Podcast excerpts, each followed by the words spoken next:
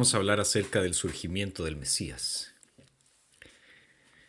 La venida del Mesías había sido anunciada desde muy temprano en el Antiguo Testamento. La primera pista la encontramos en Génesis 3.15, donde se le dice a la mujer que un descendiente de ella aplastaría la cabeza de la serpiente. Esta esperanza mesiánica fue creciendo y fue siendo afinada en la medida en que la revelación progresiva iba desenvolviéndose. Cuando llegamos al Nuevo Testamento, vemos que varios elementos singulares son presentados en torno al nacimiento de Jesús, el tan esperado Mesías. El anuncio de su nacimiento y las circunstancias milagrosas en el que se dio, todo destaca que lo que está sucediendo es algo completamente nuevo. Dios en Cristo está iniciando la nueva creación. Además de su nacimiento y de aquel suceso relatado por Lucas acerca del joven Jesús, nada más sabemos sobre su infancia. Solo se nos dice que nació en Belén, que pasó una temporada en Egipto y que luego vivió en Nazaret hasta el día del inicio de su ministerio público. Una de las características del inicio del Evangelio según Lucas es que eh, su autor presenta un paralelo entre Juan el Bautista y Jesús. Relata el anuncio del nacimiento de ambos, relata el nacimiento de ambos, relata el inicio del ministerio de ambos. Ahora, claramente, esto tiene un propósito. Juan es el precursor, aquel que anunciaba la llegada del Mesías, aquel que debía preparar al pueblo para recibir al Cristo. Después de esto llegamos al bautismo de Jesús. Al leer el relato notamos que hay algo que no encaja y nos llenamos de preguntas. Si el bautismo de Juan era un bautismo de arrepentimiento, ¿por qué Jesús se bautizó? Si Jesús no cometió pecado, ¿de qué debía arrepentirse? Además de ese tipo de preguntas, podemos notar que en el relato del bautismo de Jesús hay elementos extraordinarios. La presencia del Espíritu Santo descendiendo del cielo en la forma de paloma, la voz del Padre desde los cielos. Sin entrar en mayores detalles porque en nuestro estudio no tenemos lamentablemente el tiempo para ello, debemos decir que Cristo vino a ser bautizado en medio de las personas del pueblo, en medio de las personas comunes, y lo hizo para identificarse con ellas. Jesús recibió el bautismo por causa de la naturaleza de su ministerio. Se identificó con los pecadores que vino a salvar. Como bien Pablo lo describe después, al que no conoció pecado, por nosotros Dios lo hizo pecado, para que nosotros fuéramos hechos justicia de Dios en él. Jesús vino al mundo como nuestro representante y fiador. Se hizo pecado por nosotros, se hizo maldición por nosotros. Por lo tanto, Jesús no fue bautizado por causa de sus pecados, porque él no los tenía, sino que él se bautizó por nuestros pecados que le fueron imputados. El ministerio público de Jesús comenzó con su bautismo. Luego fue llevado por el Espíritu al desierto para ser tentado por Satanás. Jesús salió triunfante de ese encuentro, respondiendo al demonio siempre en obediencia y sumisión a la palabra de Dios. Enseguida, nos cuenta Lucas, Jesús volvió en el poder del Espíritu a Galilea, y su fama se difundió por toda la tierra de alrededor él enseñaba en las sinagogas de ellos y era glorificado por todos. Lucas nos dice que Jesús viajó de sinagoga en sinagoga, enseñando en cada una de ellas. Era un maestro itinerante de la Biblia. Y mientras Jesús predicaba, la gente comenzó a responder a su predicación, por lo que rápidamente se convirtió en una sensación por toda Galilea. El poder espiritual de su enseñanza despertó las mentes y corazones de las personas. Comenzaron a alabar su predicación. En una palabra, comenzaron a glorificarlo. Incluso si las personas no entendían completamente quién era Jesús, estaban comenzando a glorificar a Dios en la persona del Hijo. Esta es la forma en que todos los que oyen su voz deben responder. Lo que Jesús dice es emocionante para el alma. Y cada vez que lo escuchamos, debemos darle gloria a Dios.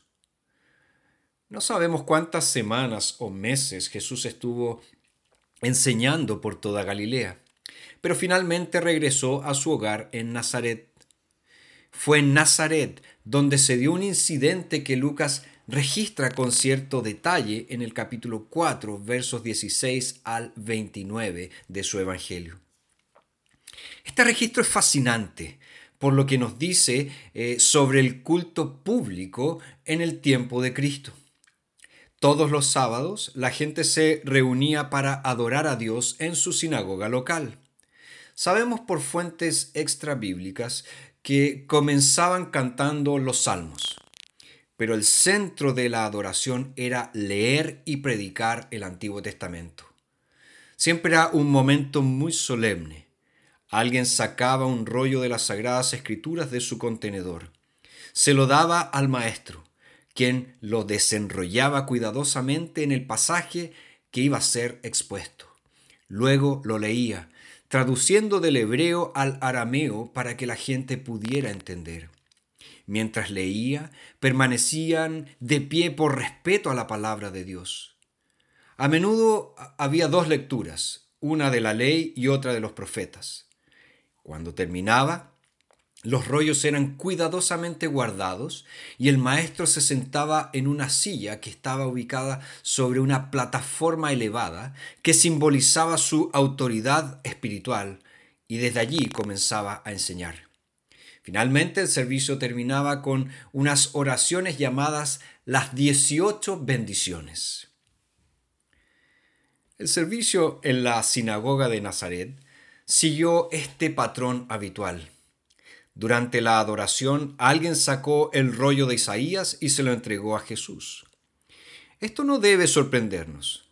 En aquellos días era muy común que los rabinos visitantes, los maestros visitantes, fueran invitados a hablar.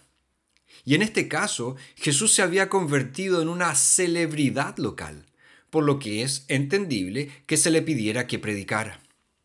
Cuando Jesús terminó de leer a Isaías, enrolló el pergamino y lo devolvió al asistente. Luego se sentó en el asiento del maestro, en el asiento de la autoridad. Una sensación de expectativa seguramente flotaba en el aire. Todos querían saber lo que Jesús diría.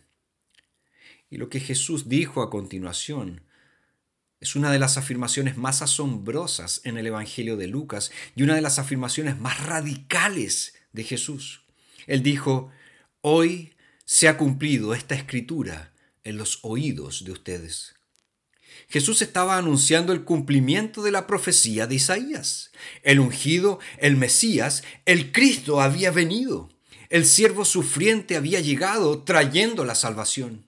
Y con él vinieron todas las cosas que Isaías prometió que llegarían en el gran día de Dios buenas nuevas para los pobres, libertad para los cautivos, vista para los ciegos y libertad para los oprimidos. Hay ciertas cosas que llaman la atención en la frase de Jesús. Él dijo, hoy se ha cumplido esta escritura. Jesús usó esta frase para dar a su sermón un sentido de cumplimiento estaba anunciando el año agradable del Señor, el periodo en que la salvación llegaría al pueblo de Dios. La nueva era estaba comenzando ese mismo día, porque cuando Jesús dijo que la escritura se había cumplido, quiso decir que todo lo que Isaías dijo se refería a él. En el fondo Jesús está diciendo, yo soy el cumplimiento, yo soy este cumplimiento. La profecía de Isaías explicaba quién era Jesús y qué había venido a hacer. Pero Jesús también dice que eh, se ha cumplido esta escritura en los oídos de ustedes. Ahora estas palabras fueron revolucionarias, pero no de la manera que la mayoría de la gente pensaba. Cuando las personas escucharon a Jesús, supusieron que en su predicación él estaba presentando una especie de manifiesto ideológico. Ellos esperaban una salvación terrenal que les traería una libertad política. Algunos de ellos querían que se les diera a los pobres un nivel de vida más alto, es decir, que Jesús provocara una revolución social. Otros querían que sanara a los enfermos, es decir, que Jesús trajera una revolución médica. Incluso otros querían que Jesús derrocara a los romanos, es decir, una revolución política. Jesús tenía el poder de hacer todo eso. De hecho, si recordamos la tentación en el desierto, es lo que Satanás intentó que Jesús hiciera. Pero Jesús no estaba llamado a hacer eso. Entonces, ¿a qué vino Jesús? Bueno, en primer lugar, Jesús vino a traer la liberación espiritual del poder del pecado. El término clave en estos versículos es la palabra proclamar, que aparece tres veces. Jesús fue enviado a proclamar o anunciar buenas nuevas, a proclamar la libertad, a proclamar el favor del Señor. Aunque esta buena noticia tiene implicaciones físicas, sociales, médicas y políticas, es ante todo una proclamación, una predicación. Por esto Jesús le dijo a la gente que se había reunido en la sinagoga en Nazaret ese día que la profecía de Isaías se había cumplido en los oídos de ellos. No vieron en ese momento a ningún prisionero obtener su libertad. No vieron a una persona ciega recuperar la vista. Pero escucharon a Jesús predicar el Evangelio. Y cuando oyeron a Jesús predicar el Evangelio, entonces la profecía de Isaías se hizo realidad. La salvación vino por la proclamación de la palabra de Dios. Al cumplir, al cumplir la profecía de Isaías, Jesús eh, predicó a cuatro tipos de personas. Primero, él predicó a los pobres. La gente a menudo se pregunta si esta afirmación se refiere a personas que son pobres en términos eh, financieros. Lo que por supuesto es, pero también es más que eso. Cuando Jesús habló de los pobres, se estaba refiriendo a la gente común en términos bíblicos, los pobres son los oprimidos y desfavorecidos, los indefensos que están a merced de personas poderosas y que viven en circunstancias adversas. La mayoría de las personas en lugares como Nazaret eran pobres en este sentido. Pero Jesús también dice que predicó a los cautivos. Y esto es un eco del gran texto de Levítico cuando se refiere al año de jubileo, cuando se refiere a la libertad para todos los habitantes.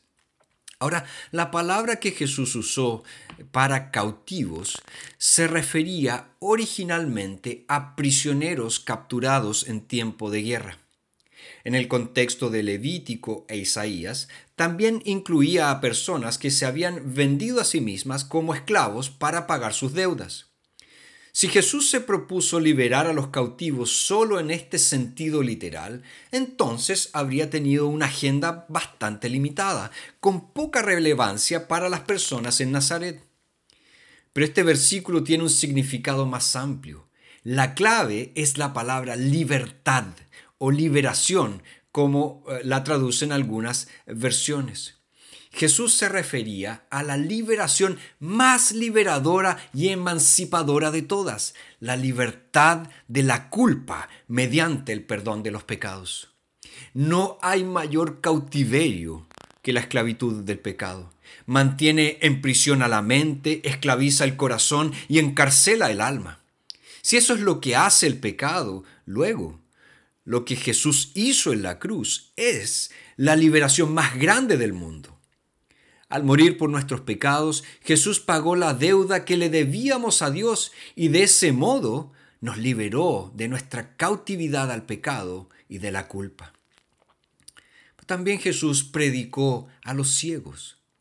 Las personas se preguntan si esto se refiere a la ceguera física o a la ceguera espiritual, y la respuesta es que se refiere a ambas. Más adelante en el Evangelio de Lucas, eh, Jesús va a dar una muestra de que Él le devolvió la vista a un hombre ciego. Y esta era una señal de la era venidera, cuando cada hijo de Dios tendrá una visión perfecta. Y Dios ha prometido que cada creyente verá a Jesucristo en toda su gloria. Si Jesús vino solo a restaurar la visión física, esta sería una bendición bastante limitada. Eh, sería grandioso para las personas ciegas, pero incluso para ellos fallaría en abordar su necesidad más profunda. La capacidad de ver es un regalo precioso, pero incluso la vista no es nada en comparación con el don de poder ver la gracia de Dios.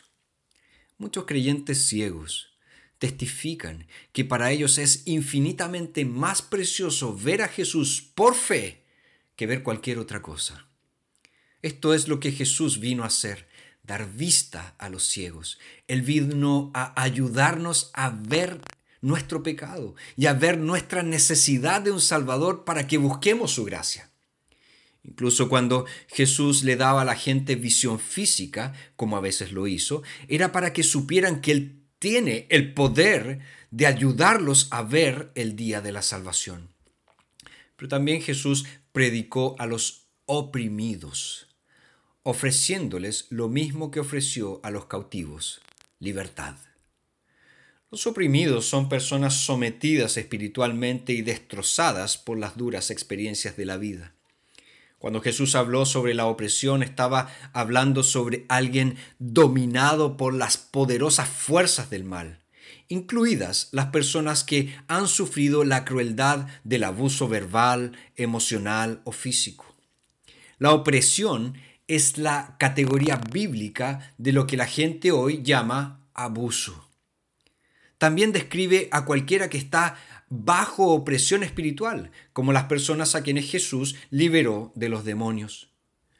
Jesús se preocupa por las personas que están oprimidas y Él ha venido a liberarlas. Un día toda opresión cesará, pero mientras tanto Dios tiene gracia para las personas que han sido heridas por la maldad.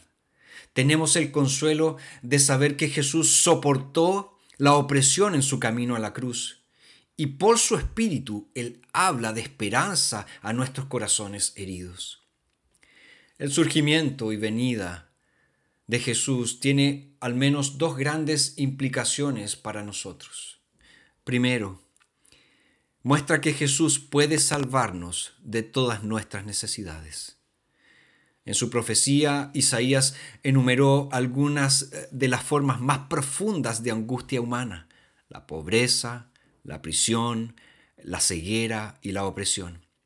Jesús vino a salvar a todas esas personas y si Él puede salvarlas, Él puede salvar a cualquiera. La segunda implicación es la siguiente. El Evangelio que nos salva es el mismo Evangelio que todos necesitan. El mismo Espíritu Santo que ungió a Jesús ha sido derramado sobre los creyentes, sobre los cristianos. Ahora los cristianos somos llamados a proclamar su evangelio a la gente que nos rodea, que tiene tantas necesidades como nosotros. Obviamente, el Evangelio de Jesús tiene implicaciones para satisfacer las necesidades físicas de las personas. Al igual que Jesús, estamos llamados a cuidar de los cuerpos de las personas y de sus almas. Esto significa satisfacer las necesidades materiales de los pobres. Significa visitar a los cautivos en prisión. Significa ayudar a los ciegos y a las personas con otras discapacidades. Significa consolar a quienes sufren abusos. ¿Crees en este Evangelio? Si es así, Jesús te ha levantado de la pobreza del alma, te ha liberado de la cautividad del pecado y te ha ayudado a ver más allá de tu ceguera espiritual. Ahora Dios te está llamando a ayudar a otros que tienen las mismas necesidades. Según Jesús, lo que ellos necesitan es el Evangelio. Si amamos a Jesús, si escuchamos a Jesús, le daremos ese Evangelio a las demás personas.